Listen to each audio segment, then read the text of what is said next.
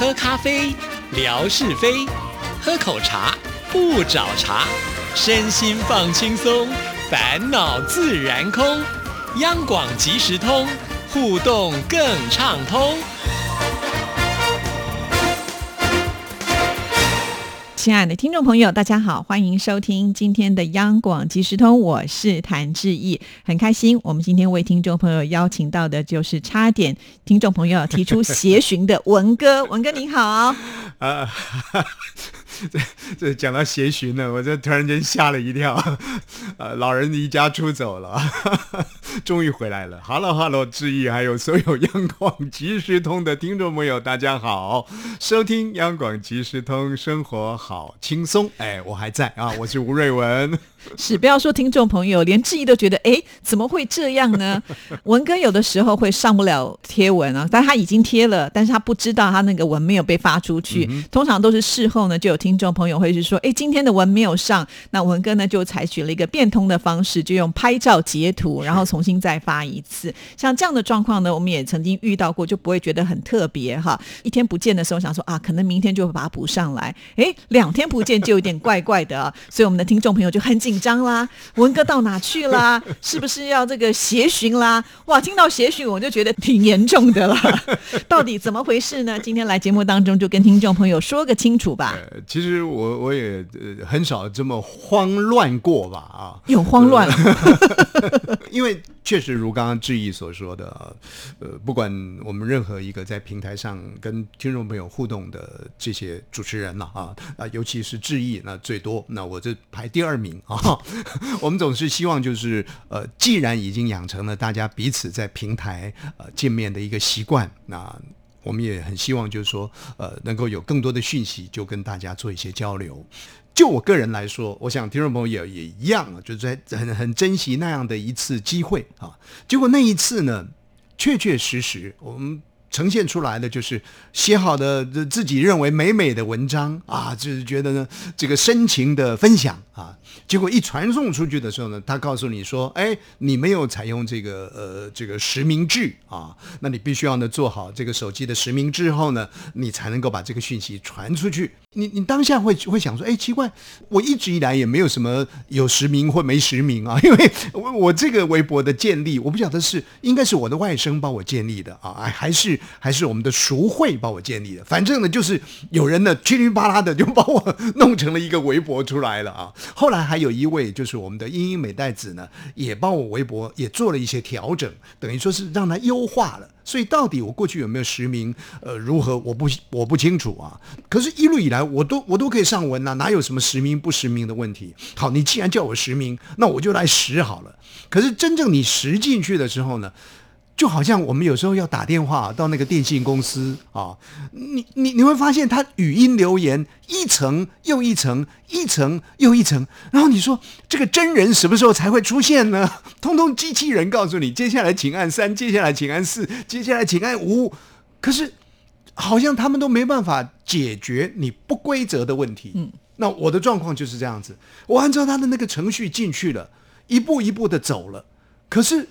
往往到了最后一关要去取得这个密码的时候，就告诉你啦，呃，你的这个程序呢有误啦，不然就告诉你呢，现在整个线路正忙啦，稍后啦，稍后呢可能稍后一次，稍后两次，本来的稍后隔个十分钟再进去，后来可能隔了三分钟就进去了，到了。隔了两分钟，两分钟进去多进去几次之后呢？他说今天的 quota 已经用完了，今 天次数已经用完了，你不能再进来了，帮你锁住了，你要明天再进来。我我真的是啊，一个头两个大，很很急。我想说，糟糕了，这个听众朋友呢，我们总总是相约嘛啊，在在晚上的时间，大家彼此可以碰头的，呃，这个。有有点慌乱啊，那那个时候呢，我就写了一个讯息给我们的霞总啊，告诉他说，哎，可不可以帮我稍微转达一下啊？这实际上的状况如何？那霞总呢，也也帮了这个忙啊。后来呢，我还是按照原来的方式啊，进进进出了啊，就是希望能够实名制能够登录啊，但是还是没办法，可能霞总也把这个讯息呢转给了我们的强总了啊，这个就对了，因为强总呢，毕竟。他对于整个平台的一个出入的状况，他是清楚的啊。那强总呢，他就把一些图传给我，告诉我说，你就按照什么步骤、什么步骤进去。我一看啊，这些步骤不都是我做的步骤吗？也没有什么特别的地方。可是呢，强总这样的一个讯息过来以后呢，等于说帮我打了一剂强心针。告诉我说，你走这一条路这样子操作是没有错的，你只要耐着性子慢慢的走就可以了。好，这个强总呢，等于说告诉你，你走这一条路是没有错的。好，那那我就顺着这样走了。呃，那个时候呢，呃，到了最后一次终于成功的那一次呢，我心里想，这一次总该让我成功了吧？哎，结果突跳出个密码出来了，有一个验证码，好像是六个数字的，但是它。因为闪的蛮快的，一下子验证码就 闪到哪去也找不到了。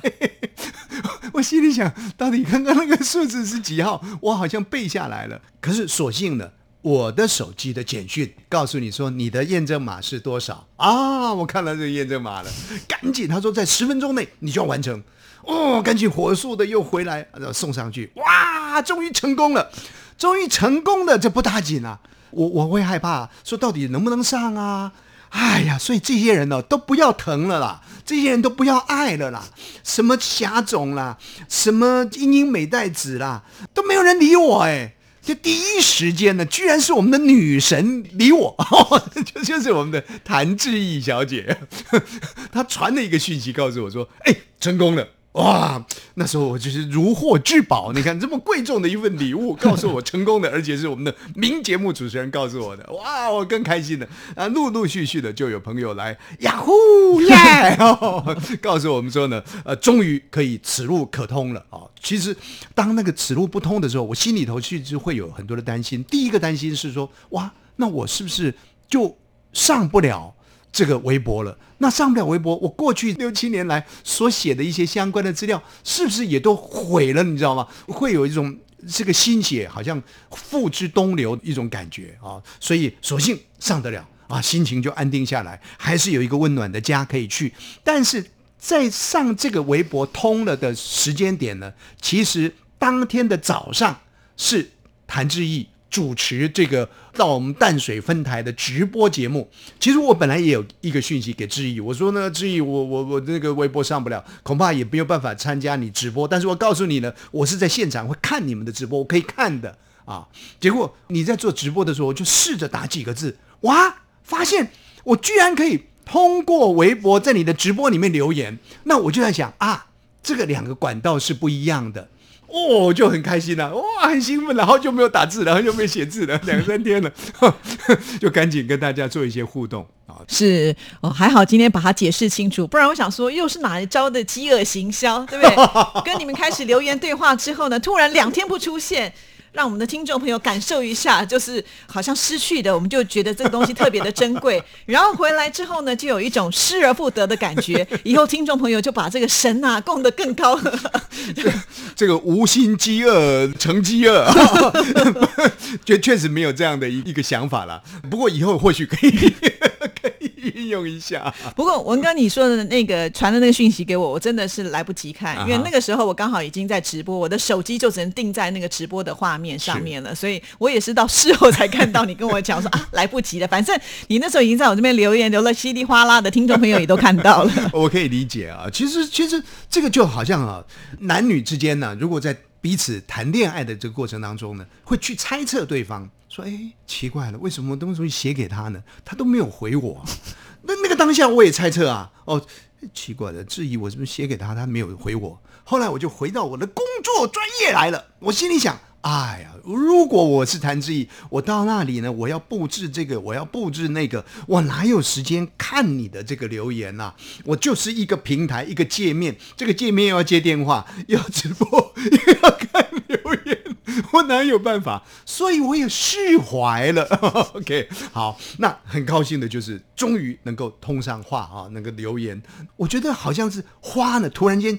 打开之后爆裂的那个声音呢，是很畅快的一件事。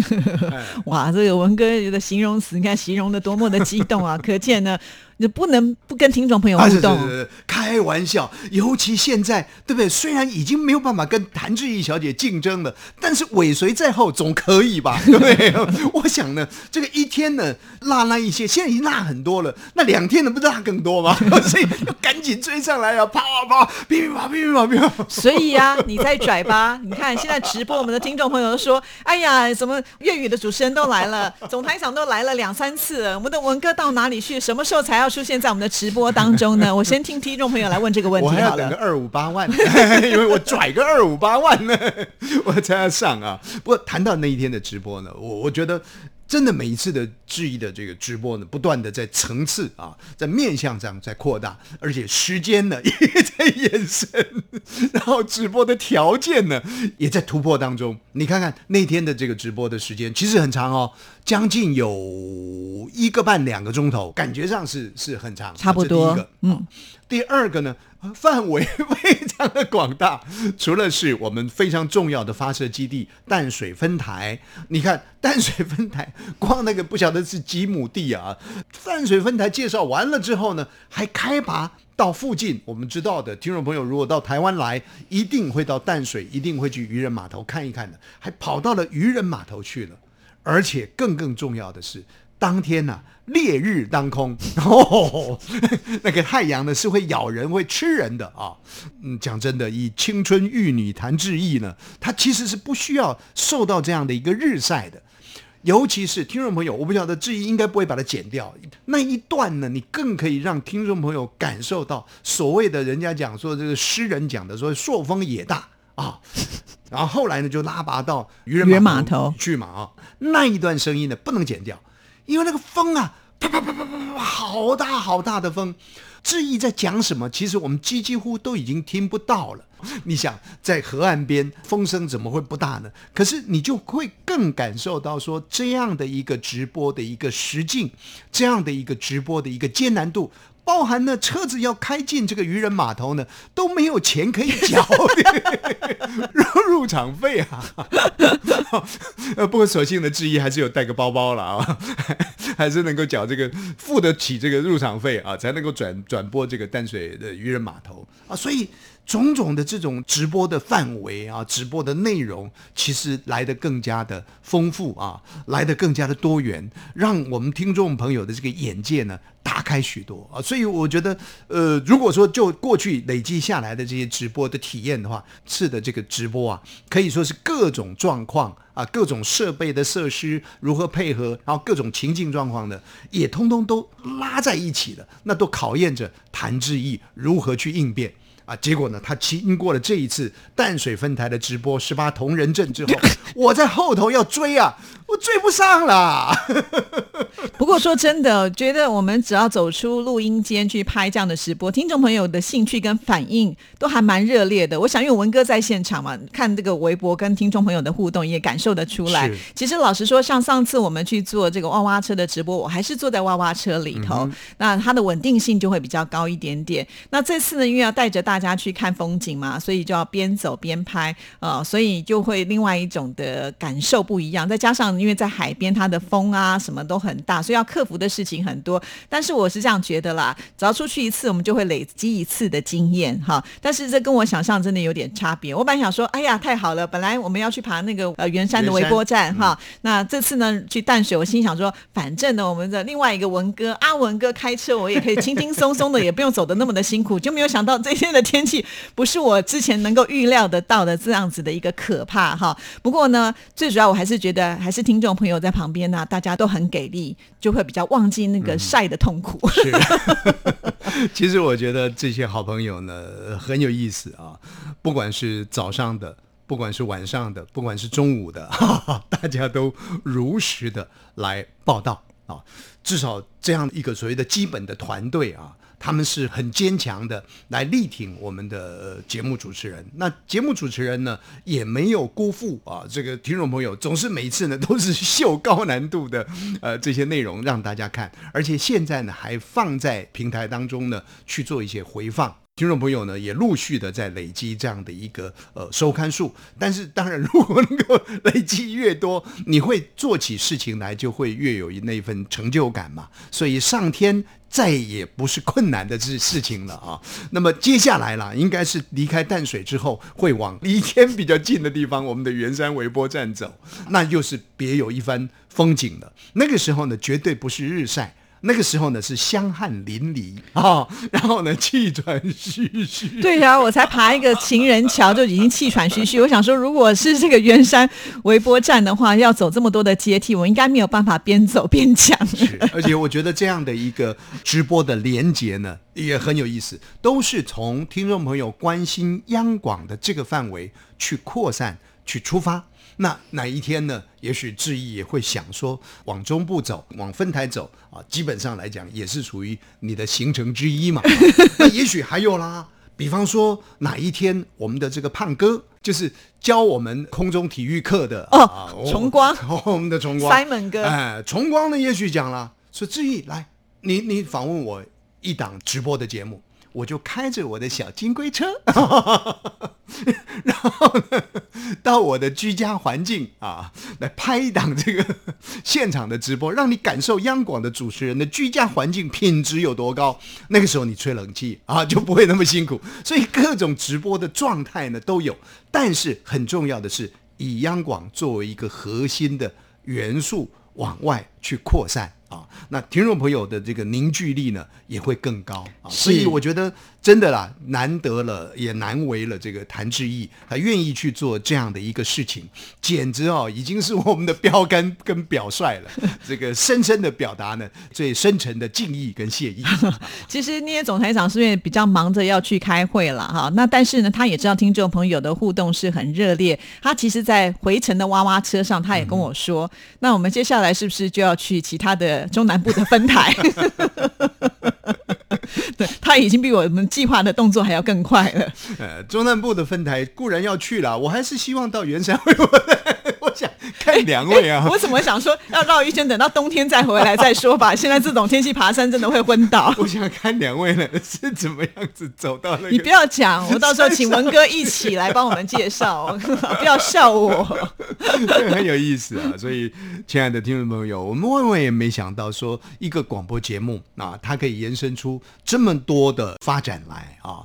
重要的就是说有这么多呃基本的听众，他们愿意呢给予每一次的这个互动。呢，呃，热烈的回应，那那这些回应就创造了我们很大的一个动力，所以现在还继续在想的，就上次我们不是讲过吗？呃，如何开一个听友会？如果是一个大家都能够露脸的听友会啊，不见得是跑到要跑到金门去了，不见得要跑到澎湖去了啊，那也许是在呃录音室的空间里面，朋友们，您在您的府上，呃，其实我我们就是类似像会议型。啊，但是会议型呢，把它改成一个听友会的形态。那谈到这个会议型呢，其实我我们也曾经试过，因为疫情期间试过几次这个会议型的呃所谓视讯的呃这个内容。那我们有一些主管哦，他们参与这个会议就开始特别用心呐。心里想说：“哎，奇怪了，我们家呢总是一片酒柜，我不能在酒柜面前呢，总要一书香一点呢。我在这个书桌的面前啊，来上镜头。那有些主管就心里想说：我干嘛要在酒柜？干嘛在呃书柜？我们家都没有，我就是后面呢叫做家徒四壁，一片白墙壁的。哎，现在他们已经有这种，就是你可以选背景的功能。你看看。”这个你可以弄成像夏威夷的背景哦，那太好了。那如果是可以选背景的话，那可想而知的这样一个视讯会议型的听友会啊，它的画面会有多丰富啊！所以，亲爱的听众朋友，我们现在期待谭志毅啊，他 又又又是他变魔术啊，他什么又丢功课给我了。他什么都能变呐，好了，其实我觉得这个难度比较低一点，应该可以做得到了。等一下呢，我就可以在微博当中来设定一个报名专线，对，因为我们应该是要人数的控制啊，一下子来个三百个、五百个，我们就挤不下了，对不对？对哦，这个润的这样的一个视讯。可能它是有人员的有人员限制的，对，所以我们先找一些，就是我们先报名先优先嘛，对不对？对，这个优先完为止了。对，如果说下次有机会能够更大的话，我们再请人家开发新的软体。这个智毅呢，打算要冲破这个金氏世界纪录。润呢，可可能作为联合国的这个各各会员国的会议记录呢，是有五百个会员国，全世界有你不要话。说太大，到时候我们真的被人家下架，什么都没有就糟糕了。好了，谢谢文哥，谢谢，拜拜拜